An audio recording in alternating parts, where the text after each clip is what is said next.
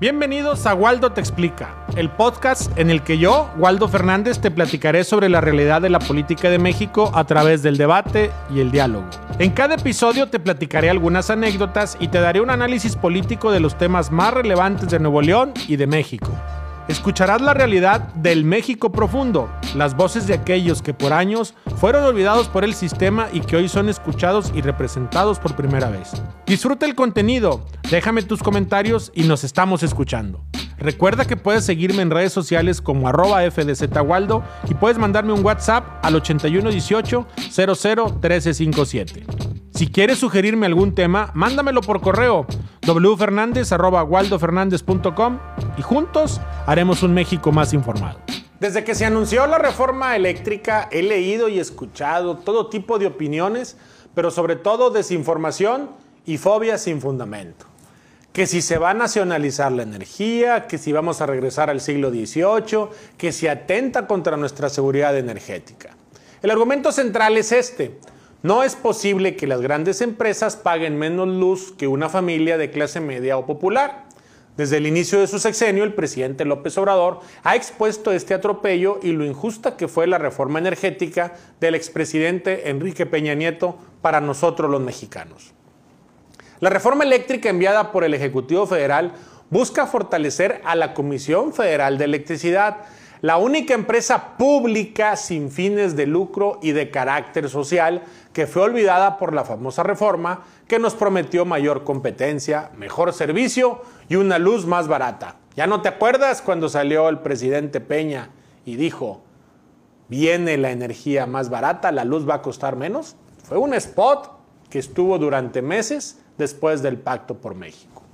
Pero la entrada de empresas extranjeras poco reguladas ocasionó que se creara un mercado eléctrico paralelo en donde se defraudaba al fisco y beneficiaba solo a un puñado de empresas extranjeras. Nos prometieron pagar menos por la luz, pero solo han aumentado las tarifas. Más aún, la Secretaría de Energía ha expuesto que solo en lo que va del año, la Comisión Federal de Electricidad ha perdido, escuche usted esto, 423 mil millones de pesos por el esquema al cual fue obligada a operar en el que la comisión le paga a firmas privadas por la electricidad que generan, mientras otros 200 mil millones de pesos son las pérdidas que tiene la CFE por tener detenidas las centrales de generación. ¿Esto qué significa? Cada año se pierden 200 mil millones de pesos teniendo la capacidad para producir energía porque tenemos la obligación de comprar la energía a empresas. Esto es la simplicidad del problema que tenemos. Si tú en casa produces leche, pero no la puedes vender porque estás obligado a comprar la leche de otro vecino, pues ¿dónde está el negocio? Ese es el problema que tiene México. Basta de desinformar a la ciudadanía. La reforma permite fortalecer a la CFE, pero no imposibilita la participación de las compañías privadas. Tampoco es cierto que se vaya a expropiar al sector privado y que ya no habrá energía renovable en el país. El día de ayer, el diputado Manuel Rodríguez González, nada menos que el presidente de la Comisión de Energía de la Cámara de Diputados y miembro de Morena, aseguró que la reforma no cancelará, no cancelará los contratos existentes con empresas privadas para la producción de energía renovable. Pero también hay que ser muy claros en ese tema. Mientras te desgarras las vestiduras diciendo que México es un país que contamina y que en el concierto mundial México va a ser el país más contaminante, te paso este dato.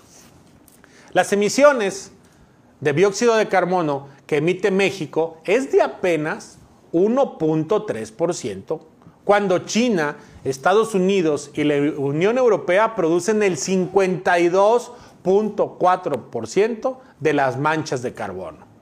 30% China, 13% Estados Unidos y 8% la Unión Europea. Todos debemos de, contribuir para evitar el calentamiento global, sin duda.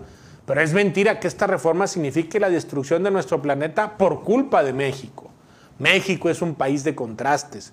México tiene muchas necesidades y tiene una población muy diferente a la de los países que menciono.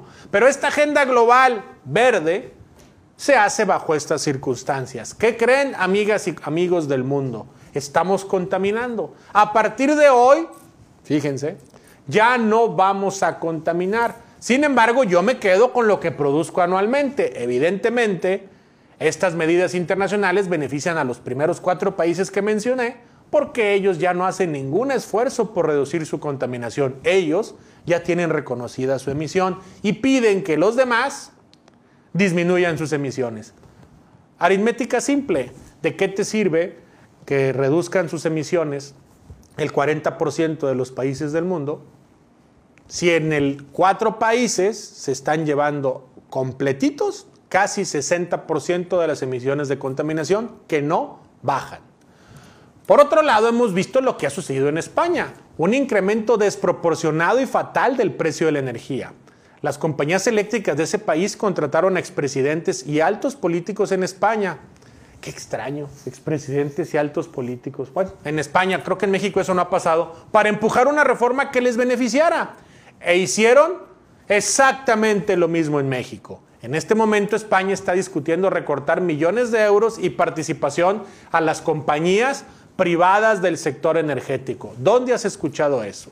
La nueva reforma eléctrica no es una vendetta en contra del sector privado ni un capricho nacionalista de la actual administración. Es una respuesta lógica a un contexto de debilitamiento en el sector energético que hay que resolver de fondo y no patearlo para el siguiente gobierno. El objetivo es regular el mercado y que éste beneficie al pueblo de México y no a unos cuantos que a veces se disfrazan de empresarios o a veces son empresarios ligados a políticos o a veces pues son las dos cosas.